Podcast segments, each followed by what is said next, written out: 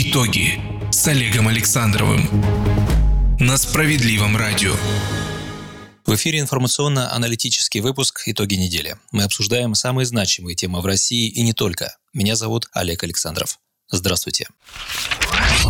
Сегодня в программе. Считаю необходимым реализовать меру, а именно на три месяца, начиная с апреля, установить специальную федеральную выплату специалистам, которые непосредственно работают с больными коронавирусом и ежеминутно рискуют своим здоровьем. Медикам выплатят 10 миллиардов рублей. Всем, кто борется за жизнь людей в реанимациях, палатах и машинах скорой помощи, будут назначены повышенные оклады, а жизнь и здоровье медперсонала будут застрахованы. Об этом заявил на совещании с главами регионов президент России Владимир Путин 8 апреля. Мы считаем, что врачи сегодня в очень тяжелом э, положении, потому что они физически просто выматываются. И здесь, конечно, необходимо их поддержать. Необходимо всем медицинским работникам, которые участвуют, в том числе в борьбе с коронавирусом, увеличить их зарплату на 200%. Предлагаю рассмотреть правительству такую возможность, застраховать их здоровье и жизни э, в размере трехгодового дохода. Ровно о том же за два дня до обращения Путина к нации говорил с главой правительства лидер «Справедливой России» Сергей Миронов. Его предложение по поддержке медиков социально незащищенных категорий граждан и бизнеса вошли в третий антикризисный пакет Кабмина. Фактически президент услышал «Справедливую Россию». Вы говорите, что а вот не было политической воли, а где вы были?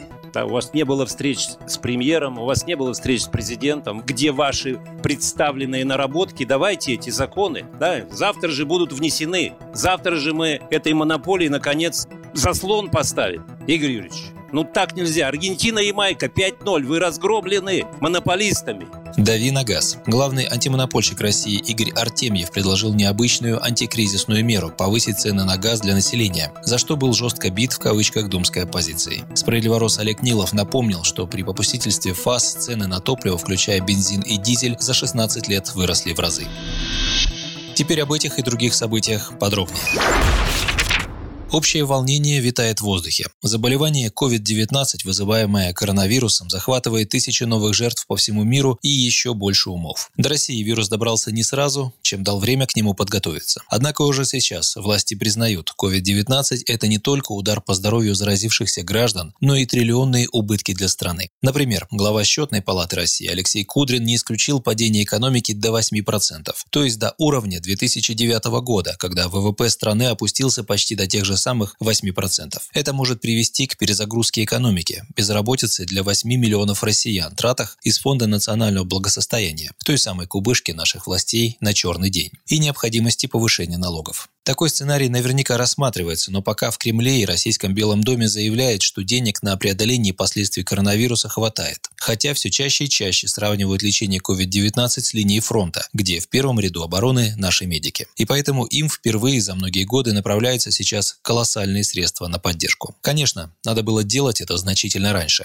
Например, когда партия «Справедливая Россия» настаивала в Госдуме на перенаправлении сверхдоходов бюджета от продажи нефти и газа на усиленную подготовку врачей в университетах, закупку современного диагностического и лечебного оборудования для муниципальных больниц и ФАПов, развитие телемедицины на выделение в структуре федерального бюджета на отрасль до 7% расходов. И, возможно, не пришлось бы по крупицам собирать сейчас первичное звено здравоохранения, охоть и ахать, удивляясь, почему демографическая кривая в стране резко пошла вниз. Хорошая новость минувшей недели. Регионам выделят средства на закупку необходимой медтехники и организацию специализированных коек в инфекционных отделениях. Повышенная готовность медучреждений и существенное наращивание их ресурсов и возможностей – безусловный приоритет для регионов в текущей ситуации, когда пик пандемии коронавируса в России еще не пройден. Об этом президент России Владимир Путин заявил 8 апреля в ходе совещания с главами регионов. Он добавил, определяющими в этом вопросе будут ближайшие 2-3 недели. Это период, когда от нас потребуется предельная концентрация всех ресурсов, самое строгое выполнение рекомендаций врачей, тех профилактических мер, которые сегодня вводятся в каждом регионе, уточнил Владимир Путин.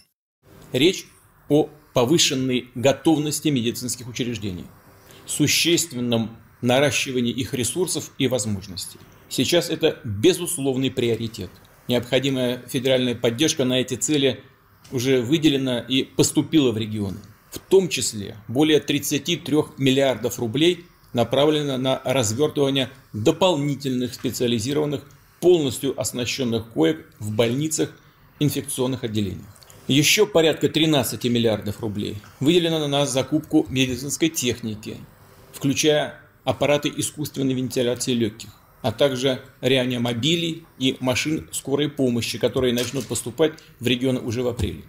При этом, как считает глава государства, со стопроцентной уверенностью сказать, как будет развиваться ситуация в сфере здравоохранения, в экономике в стране и в мире в целом пока нельзя. А значит, избавлять обороты в поддержке регионов не следует. Помимо медтехники и дополнительных койко-мест указом президента России уже предусмотрены надбавки к зарплатам врачей, медсестер, медицинского персонала за особые условия труда и повышенную нагрузку. На эти цели в федеральном бюджете зарезервировано более 10 миллиардов рублей. В ближайшее время средства поступят в регионы.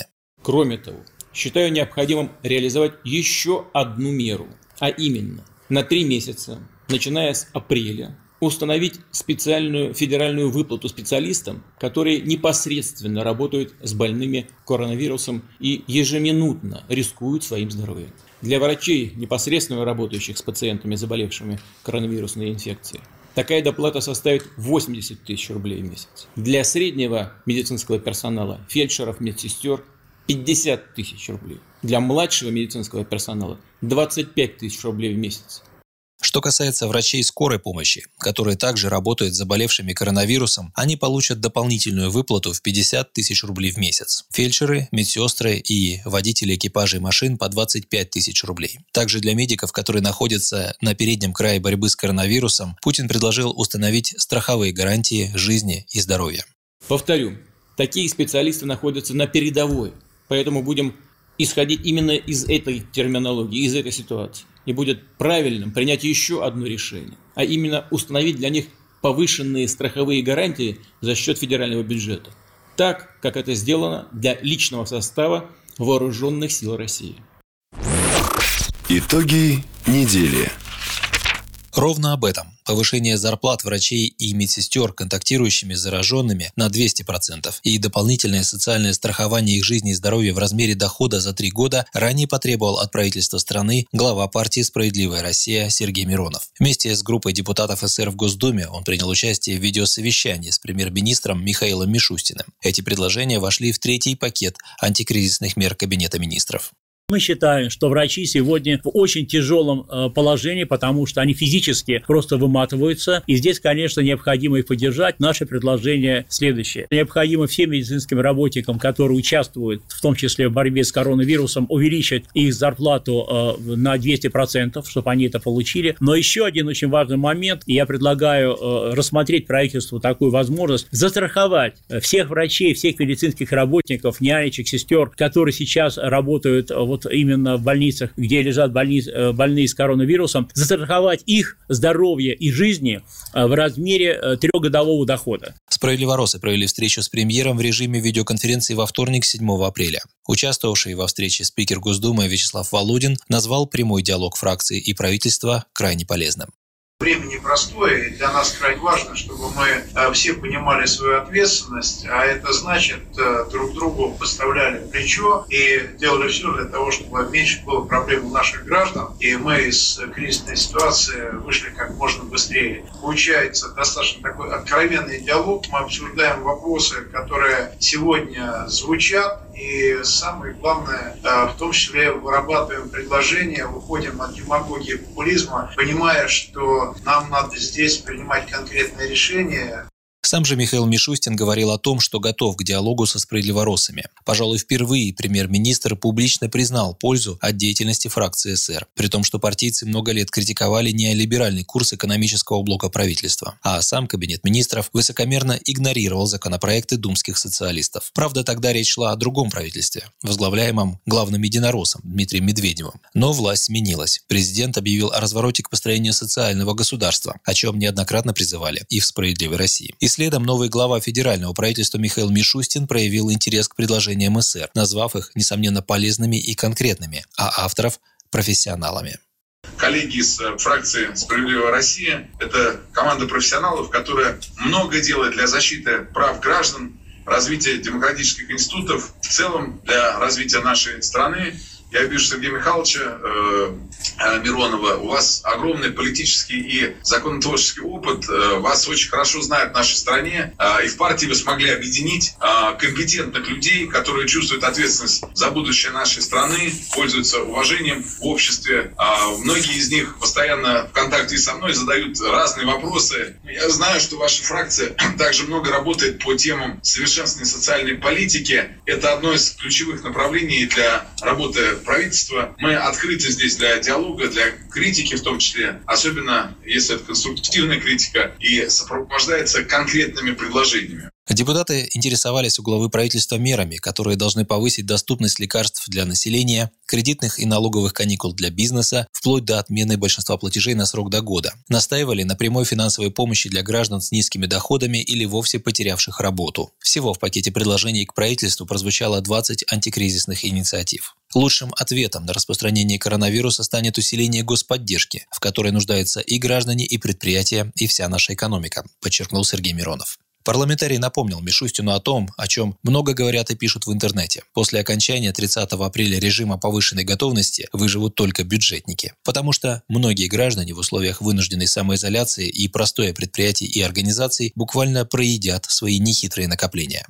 Сегодня э, те, кто работает в бюджетной сфере, э, у них все понятно. Им гарантирована оплата в соответствии с э, их должностью, с, с их окладом, э, и они не потеряют, находясь месяц в карантине. А вот те, кто работает в частном секторе, особенно те, кто работал сдельно, кто работал э, по, час, в почасовом режиме, вот у них, конечно, сейчас будут возникать проблемы с их доходами. И в этой связи мы считаем возможно предложить правительству рассмотреть возможность выплаты именно не бюджетникам специальных средств для того, чтобы они просто выжили этот месяц и мы считаем, что эти средства можно взять из Фонда национального благосостояния и примерно в размере средней региональной зарплаты таким людям выплатить. Депутаты «Справедливой России» указали правительству на проблему выживания граждан и бизнеса. Об этом много критических публикаций как в сети, так и поступающих в созданные по инициативе Сергея Миронова Центры защиты прав граждан. Они действуют в 72 регионах страны. Некоторые комментарии достойны внимания. Вот, к примеру. Власть не желает вводить режим ЧС, ведь тогда придется платить. А так, все потери благополучно возложены на плечи народа. Так называемые меры поддержки больше похожи на закатывание бизнеса в асфальт. Почему бы платежи, которые просто отсрочили, не взять и отменить? Объяснить, где взять деньги на налоги, которые все-таки придется заплатить. То же самое касается оплаты ЖКХ. Откуда брать деньги на оплату счетов, если человек сидит месяц без работы? А ведь еще нужно на что-то есть самому и кормить детей. Но глаза чиновников закрыты, а с экранов телевизоров упорно призывают граждан сидеть дома. При этом рекомендации о том, откуда брать деньги на жизнь, почему-то никто не дает. Или вот комментарий. Было предложено поощрять тех предпринимателей, которые поддерживают своих сотрудников, но как именно помогать непонятно. Принесли уплату налогов на полгода, но ведь их все равно придется заплатить. Что делать, например, в таких условиях владельцам парикмахерских, которым помимо налогов, зарплаты работникам, нужно еще и аренду заплатить? Где им брать на все это деньги? Также сейчас у людей огромные счета по ЖКХ из-за отопления. Почему бы правительству не взять и не отменить на полгода эту оплату? Вот это была бы реальная помощь. У нас на два месяца отменили уплату счетов за капремонт за апрель-май. В среднем за месяц это рублей 400. Что это за подачка с барского плеча? Кому эта мизерная экономия поможет? Становится просто смешно, когда вместо реальной помощи происходят вот такие вещи. Конец цитаты точки зрения биологии, если мы посмотрим на человека как на один из видов животных, коронавирус вообще не должен был бы рассматриваться как что-то слишком опасное. Он убивает людей с ослабленным иммунитетом, как любая инфекционная болезнь, и умеренно прореживает популяцию в старшей возрастной группе. Еще лет сто назад человечество восприняло бы это философски как божий промысел, и всемирную коронавирусную эпидемию 2020 с радостью махнуло бы, не глядя на вспышку кори или полиомиелита. Но вот она обратная сторона прогресса. Мы же не хотим отдать этому вирусу просто так за здорово живешь найдешь ни одного из стариков, среди которых будут чьи-то родители и бабушки с дедушками. А чтобы их не отдать, их надо вовремя положить в приспособленную для этого палату в больнице и помочь им дышать. Мы знаем, что количество палат ограничено, а приборов для искусственной вентиляции легких, наверное, тоже не по штуке на человека. К тому же они постоянно помогают жить и массе других людей, которые не могут сами дышать не из-за коронавируса, а из-за других болезней. Поэтому карантинные мероприятия властей, я считаю, оправданы. Но и оставлять без внимания население страны и бизнес никто не станет. И это еще раз на неделе подтвердил Владимир Путин. После того, как новый антикризисный пакет, в который вошли предложения правительства и парламента, лег на стол президенту, он озвучил ряд ключевых решений о поддержке фирм и граждан. С апреля по июнь включительно будут назначены дополнительные выплаты семьям, имеющим право на материнский капитал, по 5000 рублей ежемесячно на каждого ребенка в возрасте до 3 лет. В июне также на месяц раньше срока начнутся выплаты семьям с детьми от 3 до 7 лет. Глава государства предложил смягчить в этом случае критерии нуждаемости, необходимые для начисления пособий тем, кто временно признан безработным. При начислении выплаты на детей от 3 до 7 лет, а также других пособий, доход, полученный ранее по месту работы, учитываться не будет. Таким образом, существенно расширяется круг получателей пособий. Кроме того, всем, кто потерял работу и обратился в службу занятости после 1 марта текущего года, в апреле, мае и июне будут выплачивать пособие по безработице по верхней планке, а именно в размере минимального минимального размера оплаты труда – 12 130 рублей. Помимо всех озвученных социальных преференций, президент также считает важным установить на ближайшие три месяца дополнительные выплаты еще по 3000 рублей в месяц на каждого несовершеннолетнего ребенка. А чтобы на россиян не давила долговая нагрузка, доступнее должны стать ранее утвержденные законодательно каникулы по потребительским и ипотечным кредитам. Президент поручил Кабмину рассмотреть возможность расширения этой меры поддержки в самое ближайшее время. В этом позиция нашего гаранта совпала с инициативой думской фракции СССР. Еще в марте они внесли на обсуждение Нижней палаты парламента предложение о кредитных каникулах, чтобы на протяжении этого карантина люди вообще не выплачивали никаких процентов по кредитам и сам долг в течение этого времени. Итоги недели.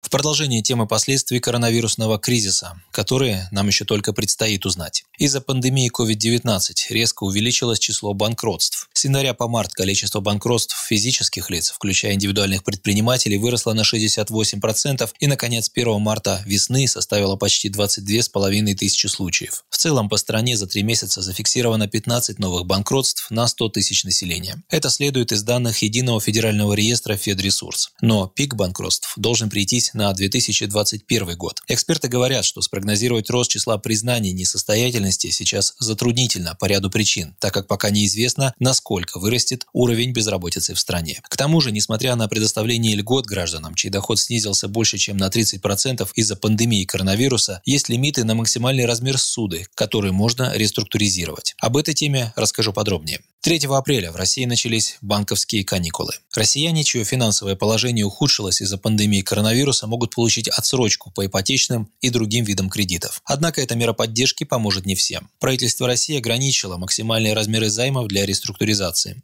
Изначально объявили, что по ипотеке это полтора миллиона рублей, по автокредиту 600 тысяч, по потребительским кредитам для физлиц и ИП 250 и 300 тысяч соответственно, по кредиткам 100 тысяч рублей. При этом, как заметил Сергей Миронов на видеоселекторе с председателем правительства, средний размер автокредита в России составляет не 600, а 790 тысяч рублей, а в Москве больше миллиона рублей. Ипотеки в среднем 2 миллиона 240 тысяч рублей. Поэтому эти лимиты нужно дифференцировать, увеличив их для Москвы и других городов-миллионников, где размер размеры ипотечных займов существенно выше реструктурируемых полутора миллионов. И Мишустин отреагировал оперативно, согласившись с доводами справедливоросов. Теперь максимальный размер ипотечного кредита вместо полутора миллионов составляет 2 миллиона рублей. Для жилых помещений в Москве 4,5 миллиона рублей, а для жилых помещений, расположенных в Московской области, Санкт-Петербурге и в субъектах Федерации, входящих в состав Дальневосточного федерального округа, 3 миллиона рублей. Обновленные максимальные размеры ипотечных кредитов для указанных целей подлежат применению с 10 апреля. Однако учитывайте, что каникулы предоставят только тем, кто сможет доказать, что его доходы упали не менее чем на 30% в сравнении со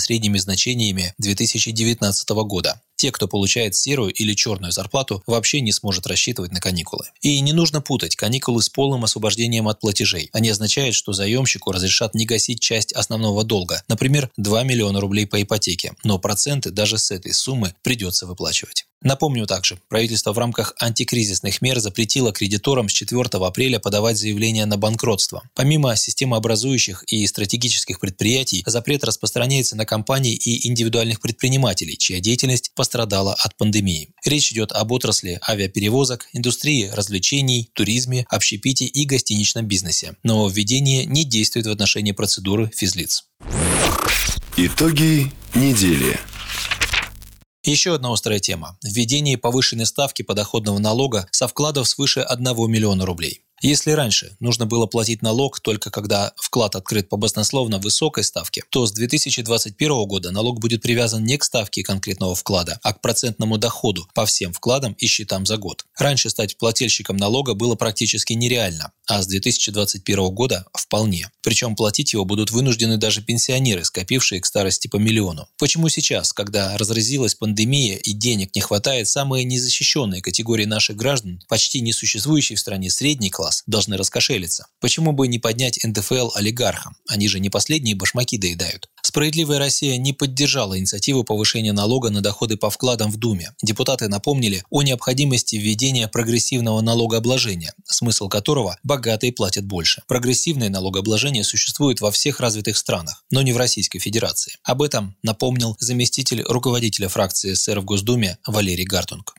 Мы согласны, что нужно вводить прогрессивную шкалу подоходного налога, нужно вводить налог на роскошь. То есть, с одной стороны, мы яхты и самолеты олигархов освобождаем от всех налогов, подчеркиваю, не только от подоходного, а вообще от всех. То есть, миллиардеров мы освобождаем от всех налогов, а граждан, которые имеют больше одного миллиона рублей на счетах, мы теперь начинаем облагать э, их доходы э, подоходным налогом. Коллеги, ну где социальная справедливость-то? Ну если уж в стране тяжело, если всем гражданам тяжело, то, наверное, нужно с самых богатых начинать, сказать, давайте мы примем предложение «Справедливой России» по снижению НДС. Посмотрите, западные страны, да не только западные, весь мир идет по этому пути, снижаются налоги. У нас лежит законопроект о снижении НДС с 20 до 15 процентов. Самая лучшая и эффективная мера, которая бы точно помогла поддержать обрабатывающее производство. Или, например, отмена возврата НДС экспортерам сырья. Тоже наша законодательная инициатива. Сырьевикам из бюджета не вернули бы 2 триллиона рублей. Нам что, сейчас лишние эти 2 триллиона рублей? Это как раз деньги, которых бы хватило для того, чтобы выплатить всем всем безработным повышенное пособие по безработице из фонда социального страхования, потерянную зарплату по вынужденному отпуску вот во время карантина. Валерий Гартунг рассказал, что нефтяные магнаты заработали в 2018 году более 6 триллионов рублей. По 2019 году сведений пока нет, но там ситуация, скорее всего, точно такая же потрясти жирных котов ради большинства соотечественников, чем не плюсик в карму нового правительства. Пока за нефтяников держится огромное лобби в парламенте, в основном из депутатов партии «Единой России», которая блокирует подобные инициативы от оппозиции. И таких пережитков прошлого в российском финансово-бюджетном секторе еще остается достаточно много. Рано или поздно они вскрываются, как гнойник, и тогда неприятное содержимое выплескивается наружу, а в данном случае на публику. Мы надеемся, что новое правительство страны в условиях практически боевых действий служб жизнеобеспечения и мобилизации ресурсов на фоне пандемии коронавируса доберется и до карманов олигархов. Итоги недели. Вообще некоторая несобранность и даже нелогичность решений нашей власти, когда одной рукой даем, а другой забираем, выглядит совсем не как всеобщая мобилизация усилий федеральных ведомств, субъектов федерации и бизнеса в попытках устоять перед кризисом. А ведь именно к этому призывал на неделе президент Владимир Путин. Как бы еще помочь людям? О, давайте не только введем налог на банковские вклады от миллиона, а еще повысим тарифы. С предложением поднять цены на газ для населения совершенно для многих неожиданно выступил глава Федеральной антимонопольной службы Игорь Арт Артемьев. Он предложил с 1 июля этого года повысить оптовые цены на газ, предназначенные для реализации гражданам, на 3%. С чего бы вдруг? Тем более в прошлом году с июля голубое топливо уже подорожало для физлиц на 1,4%, еще годом раньше на 3,4%. А сейчас, пока страны ОПЕК+, плюс не могут договориться об объемах добычи углеводородов, цена на них вообще обрушилась. В Госдуме предположили, что газпромовские мечты сбываются, коснулись и самого господина Артемьева. Справедливорос Олег Нилов напомнил, что при попустительстве главы ФАС цены на топливо, включая бензин и дизель, на внутреннем рынке страны за 16 лет выросли в разы. В 2004 году, когда вы пришли в ФАС, цены на бензин были 15 рублей, на дизель 11.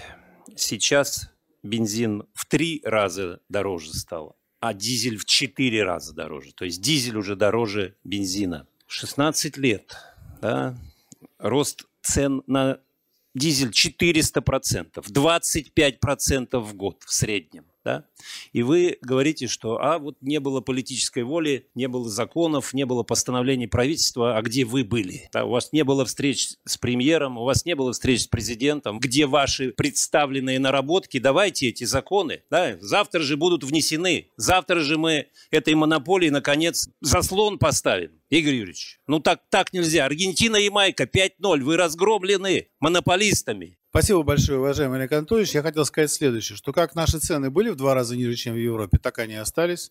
Как они примерно соответствовали ценам в Соединенных Штатах, так они остались. Вот только не учитывает Игорь Артемьев, что сейчас в тех же США на заправках стремительно дешевеет бензин. В некоторых штатах цена топлива снизилась до 99 центов за галлон, аналога бензина АИ-92 пересчете на отечественную валюту литр стоит 21 рубль 10 копеек. Это в два раза дешевле, чем в Москве. Сравнивая цены на топливо в России с ценами в США и Европе, главный антимонопольщик игнорирует уровень зарплат. Если в нашей стране хорошей зарплатой считается примерно 550 долларов в месяц, то в США средний доход около 3000 долларов, а в Евросоюзе 2500 евро в месяц. 7 апреля стало известно, что ведомство подготовило очередной документ, который накидывал к действующему тарифу на газ еще 3%. Но после того, того, как общественность, СМИ и депутаты от оппозиции возмутились инициативой чиновника и «Газпрома» поднять цены на горючее, антимонопольная служба пошла на попятную. Учитывая сложившуюся экономическую ситуацию, связанную с распространением новой коронавирусной инфекции COVID-19, ФАС России предлагает временно заморозить индексацию оптовых цен на газ для потребителей, заявили в ведомстве. Отмечу, антимонопольщикам понадобилось всего два дня, чтобы передумать. Вот так. Это, к слову, о силе общественного мнения. Итоги недели. Вся прошедшая неделя в российском медиапространстве пестрела сообщениями о коронавирусе. Отметились важными заявлениями и решениями не только руководители страны, политики и депутаты, добившиеся существенных привилегий для граждан. С апреля большинство регионов вслед за Москвой перешли в режим самоизоляции. Это значит, что свой дом гражданам рекомендовано покидать только в случае острой необходимости. Вот у меня лично вызывает недоумение тот факт, что при всех предпринимаемых на разных уровнях усилиях на улице продолжают гулять люди. Больше всего поражает, что на прогулки выходят, как и раньше, мамашки с детьми. Вот ответьте, уважаемые, у вас и у ваших детей есть иммунитет к этой страшной болезни? Чего вы взяли, что именно вас болезнь обойдет стороной? На самом деле, для защиты нас самих сейчас требуется не так уж и много – находиться дома. Приезжих из зарубежья уже почти нет. Если каждый из нас останется дома, то коронавирусу как массовому заболеванию придет конец. Нарушая режим, мы не только угрожаем своему же здоровью, мы губим экономику страны. Ведь чем дольше угроза развития пандемии у нас, тем хуже нашей же экономике. Каждый раз, выходя из дома, мы становимся беднее. На данный момент все зависит от нас. В России и без коронавируса смерть на время победила жизнь, имея в виду демографический провал, когда естественная убыль превышает рождаемость. При этом не надо путать полную самоизоляцию с разумным снижением социальной активности. Не так страшен этот вирус, чтобы дать ему парализовать жизнь вообще. Нет резонов скупать годовой запас продовольствия в магазинах. Очевидно, их не закроют. А макароны потом придется есть очень долго и не свежие. Не нужно паники. Как было хорошо сказано в одном из интернет-мемов, если вам на месяц карантина нужно 144 рулона туалетной бумаги, то вам надо было обратиться к врачу задолго до появления коронавируса. Еще раз подчеркну, мир не перевернется, если вы и ваши близкие останетесь дома. Этот вирус без человека погибает. Зачем давать ему возможность размножаться? Объясните это вашим пожилым родственникам и друзьям и постарайтесь сами обеспечить им такой режим минимальных контактов. Именно бабушки и дедушки в группе риска. Я, автор программы Олег Александров, тоже призываю вас. Будьте по возможности дома, переходите на какое-то время на удаленное общение по телефону или через интернет. Будьте здоровы и слушайте «Справедливое радио». До новой встречи в эфире. Итоги с Олегом Александровым на Справедливом радио.